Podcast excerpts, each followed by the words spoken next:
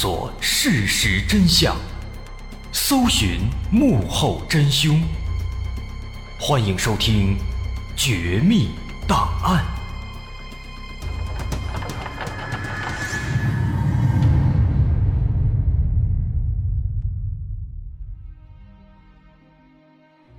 还原事实，探索真相。欢迎来到今天的《绝密档案》，我是大碗。二零零七年夏天，美国上映了一部恐怖片，叫《幻影凶间一四零八》。这部影片讲述了一个恐怖小说作家为了寻找灵感，住进了一家曾经发生过多起凶案的闹鬼的酒店里。这个酒店叫做海豚酒店，其中的一四零八号房间发生过很多起离奇死亡事件，并以此闻名。这名作家他本来不信鬼神。但是住进来之后，他却经历了一件一件的离奇可怕的超自然事件，最终没能逃出来。当然了，这种闹鬼的事情只有在电影里才会发生。不过现实生活中发生在酒店当中的离奇案件，却比电影里要多得多，也要离奇的多。就比如今天咱们要说的这起奇怪的案件。一九三五年夏天，在美国阿拉巴马州的伯明翰，一位名叫卢比的女士接连收到了几封来信。其实那几天当中，卢比女士心情很糟糕，因为她的儿子叫阿特姆斯已经很久没有回家了，而且她也不知道阿特姆斯到底去了哪里。卢比女士心不在焉地打开信件，看到其中的内容，她终于高兴了，因为这些信。都是儿子寄来的。其中一封信里说，他去了芝加哥的一所商学院读书，暂时不会回来了。而另一封信里又说自己从纽约去了欧洲旅行，让母亲不要担心。起初看到这些信，卢比女士的内心很激动，很高兴，因为终于有了儿子的消息。但是随着读信，她忽然发现。虽然每封信的署名都是阿特姆斯，都是儿子的名字，但问题在于他的儿子压根儿就不会使用打字机，不会打字。但这几封信都是用打字机打出来的。除此之外，卢比女士还发现，信里的语气和一些常用的俗语也不是儿子的语言习惯，并且在逻辑上有很大的问题。这让卢比女士从心里感到很疑惑。而就在这个时候，一个自称叫乔丹的男人给卢比女士打来了电话。这个乔丹说自己是卢比女士的儿子阿特姆斯的朋友，并且表示阿特姆斯之前救了自己的命，他非常非常感激。乔丹还说，阿特姆斯以后不能用打字机来写信了。因为他在一场战斗中失去了他的拇指，他现在人在开罗，和一个富有的埃及女子结了婚，一切都非常好，希望他不要担心。说完这几句，这乔丹就把电话给挂断了。那么，对这通电话，卢比女士抱有很强烈的怀疑，因为信里明明说儿子是去了芝加哥上学。怎么一转眼又到了埃及呢？而且听起来好像还参军打仗了，拇指都没了。那思考再三之后，卢比女士选择向警方求助。但是警方一连查了好几天，毕竟这也没有什么实际的线索，所以警方这儿也没有查到什么结果。此时的卢比女士根本不会知道，其实他的儿子。正在另一座城市当中经历着一起匪夷所思的案件。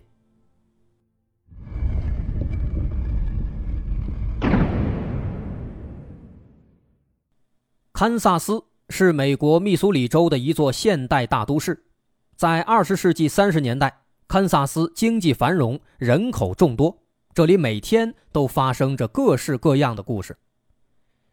一九三五年一月二号。中午一点二十，一位身穿黑色大衣的年轻小伙走进了堪萨斯的总统大酒店。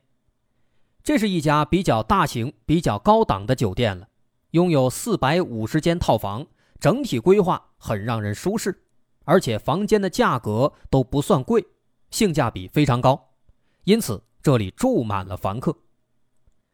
这个小伙径直走向了服务台，说要一间不临街的房间。服务员微笑着帮他办理入住手续，而出于职业习惯，服务员也抬起头，大致观察这位客人，发现这个人的衣着和样貌很有特点。这小伙看起来大概是二十岁左右，长得非常帅气，但是看起来有些疲惫。他有一头棕色头发。在一身黑色大衣的加持下，显得英气逼人。不过，他的头部左侧有一块伤疤，而且这个小伙子似乎是在有意的遮挡伤疤。他的耳朵好像也不是很完整，可能是天生如此，或者是受过伤。但毫无疑问，这样的缺陷给他的颜值拉了不少分。随后。服务员让他在酒店的登记簿上登记了自己的名字。服务员发现上面写的名字是罗兰德·欧文，美国洛杉矶人，来这里的目的是旅游。在登记完之后，酒店派了一位服务员指引他来到房间，房间号是十楼的一零四六。在去房间的途中，这位罗兰德还时不时地向服务员抱怨。说之前他原本打算住在附近的另一家酒店，但是那家酒店价格太贵了，住一晚上需要五美元，自己身上钱不多，所以就来到了总统大酒店，这里很划算，每天晚上只需要两美元。服务员一边微笑着听他说话，一边上下打量着罗兰德。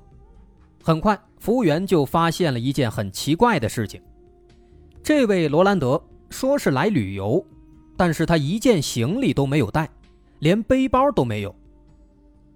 这个情况确实很奇怪。他明明说自己是来旅游的，可是旅游为什么没有行李呢？虽然很好奇，但是出于礼貌，服务员没有问。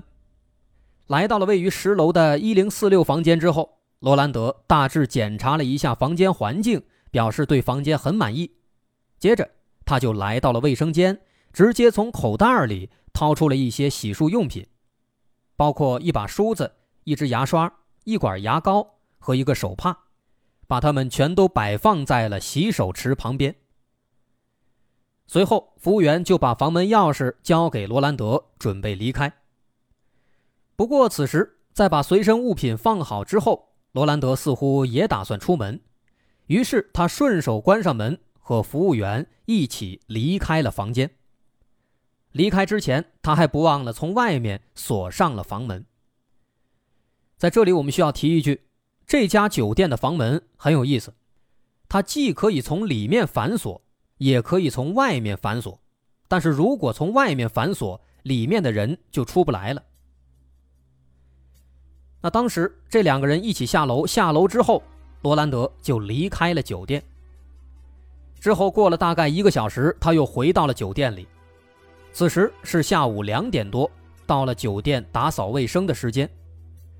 负责清扫十楼卫生的服务员叫做玛丽，她不仅负责楼道的卫生，还要清扫各个房间里的垃圾。于是，这个玛丽一间一间的清扫，很快就来到了罗兰德的一零四六房间。他本来打算敲门。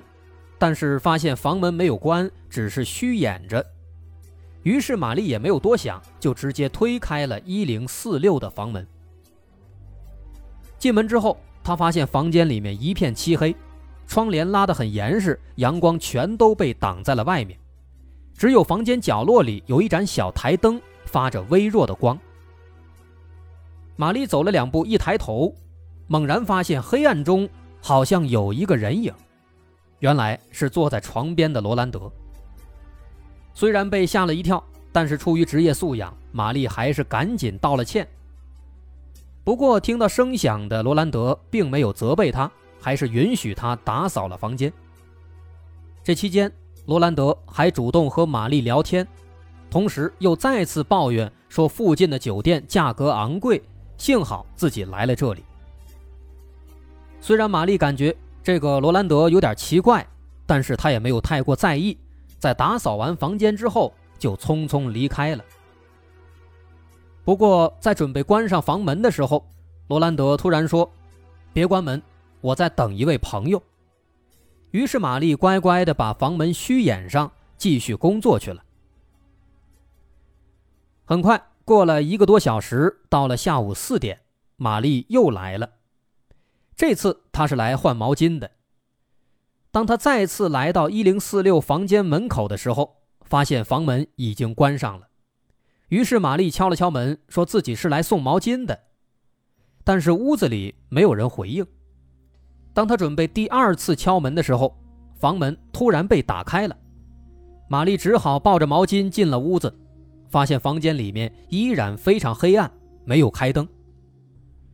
透过角落里的台灯的微弱的光，玛丽看见罗兰德穿着整齐躺在床上，但是面部表情显得忧心忡忡，眼睛直勾勾地盯着天花板，看起来像是有什么心事。于是玛丽赶紧换完了毛巾，离开了房间，以免打扰罗兰德。不过就在玛丽离开的时候，借着门外走廊里的灯光，她看到。屋子里的桌子上有一张字条，字条上写着几个字：“唐，我会在十五分钟后回来，等我。”这个唐也许就是罗兰德的朋友的名字。扫了一眼字条，玛丽就匆匆地离开了房间，关上了门。那么至此，这个故事当中就出现了第二个人物，这个人就是这个字条上所写的唐。这个唐看起来应该就是这罗兰德在等待的朋友，我们可以稍微留意一下，因为这个唐在之后还会出现。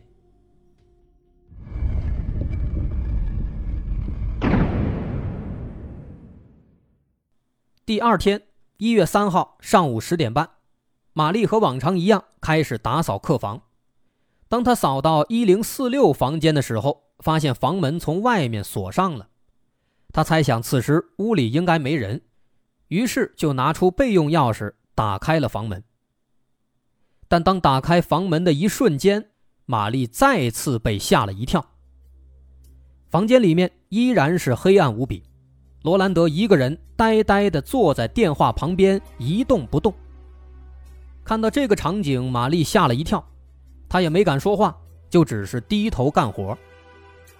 而就在这个时候，电话突然响了起来，罗兰德接起电话，听了一会儿，回答说：“哦，不不不，糖，我不吃了，我不饿，我刚吃了早餐。”所以在这个时候，很明显，这一通电话是那个糖打给罗兰德的。打扫完，玛丽退出了房间。再之后，又到了下午四点，又到了换毛巾的时间。玛丽再次带着干净的毛巾来到了一零四六的门外。不过这次还没敲门，她就听到屋子里有人在对话，但是听不清在说什么。现在确信了屋子里有人，玛丽敲了敲门，随后就听到一个男人问她是谁。玛丽说自己来送毛巾，对方表示不需要换毛巾，于是玛丽就离开了。在之后的半天时间里，一切都很正常。但是到了第二天早上七点，也就是一月四号的早晨，一零四六房间又发生了一些小插曲。这天早晨，酒店前台的电话接线员突然发现，一零四六房间的电话听筒长时间没有挂上，因为前台这里能看到一零四六房间的电话的灯一直在异常的闪烁。而且前台的机器显示，一零四六的电话并没有在通话中，这说明应该是房客在用电话的时候没有挂好。于是前台就派了一名服务员上十楼去查看。很快，服务员来到了一零四六的门口，他看到门把手上挂了一块“请勿打扰”的牌子，但他还是敲了敲门。然后他就听到有一个低沉的声音说。进来吧，开门。于是服务员就拉了一下门把手，却发现房门被人从外面锁住了。这个情况让他感到非常奇怪，这客人明明在里面，这房门却从外面被锁上了，是谁锁的呢？里面的人知不知道呢？于是他又连续敲了好几次门，但发现里面一直没怎么回应，心想这个人肯定是喝醉了或者还没睡醒。于是服务员就隔着房门大喊了一声：“请把电话挂上。”然后他就离开了。但是过了一个小时以后，酒店前台的接线员发现一零四六房间的电话还是异常状态，还是没有挂上。于是又派了第二个服务员带着备用钥匙上去查看。这次服务员敲了敲门，还是没有人开门。于是他用备用钥匙打开了房门。开门之后，屋子里面仍然是一片漆黑。借着走廊的灯，服务员看到罗兰德没有穿衣服，躺在床上，像是睡着了。再看旁边的电话，果然是没有挂好。于是服务员就悄悄地把电话挂好，离开了房间。但诡异的是，到了上午十点多，一零四六房间的电话。又出现了异常。这一次，服务员有点生气了，他认为这是罗兰德在搞恶作剧，于是就怒气冲冲地来到房间外，也没敲门，直接就用钥匙打开了房门。里面依然是一片黑暗，他也不管了，直接把灯就打开了。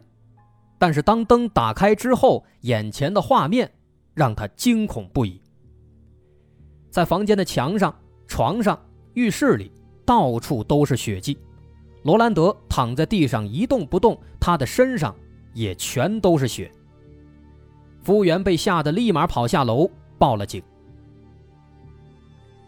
很快，警方赶到现场，发现罗兰德的手脚都被绳子捆住，头部和身上有大量淤青和伤口，脖子上也有被勒的痕迹，胸部左侧有几处比较深的刀伤。他的头骨也因为遭受打击而出现了颅骨骨折。不过，值得庆幸的是，罗兰德还没有死，他的命还是比较大的，还有力气回答警方的问话。但是，当警方问他是谁攻击他，是谁在伤害他的时候，罗兰德却回答说：“没有人伤害他，是他自己在浴室里不小心滑倒了。”所以撞成了这个样子。很显然，罗兰德说的不是实话。如果真的是他自己不小心摔倒了，那怎么会弄得地上、墙上全都是血迹呢？那么，罗兰德他为什么要说谎呢？又是谁让他变成了如此模样呢？我们在最开头提到的卢比女士的儿子，他跟这起案子又有什么样的关系呢？我是大碗，这些问题稍后下节咱们逐一分析。好，如果您喜欢，欢迎关注我的微信公众号，在微信搜索“大碗说故事”，点击关注即可。咱们稍后下节再见。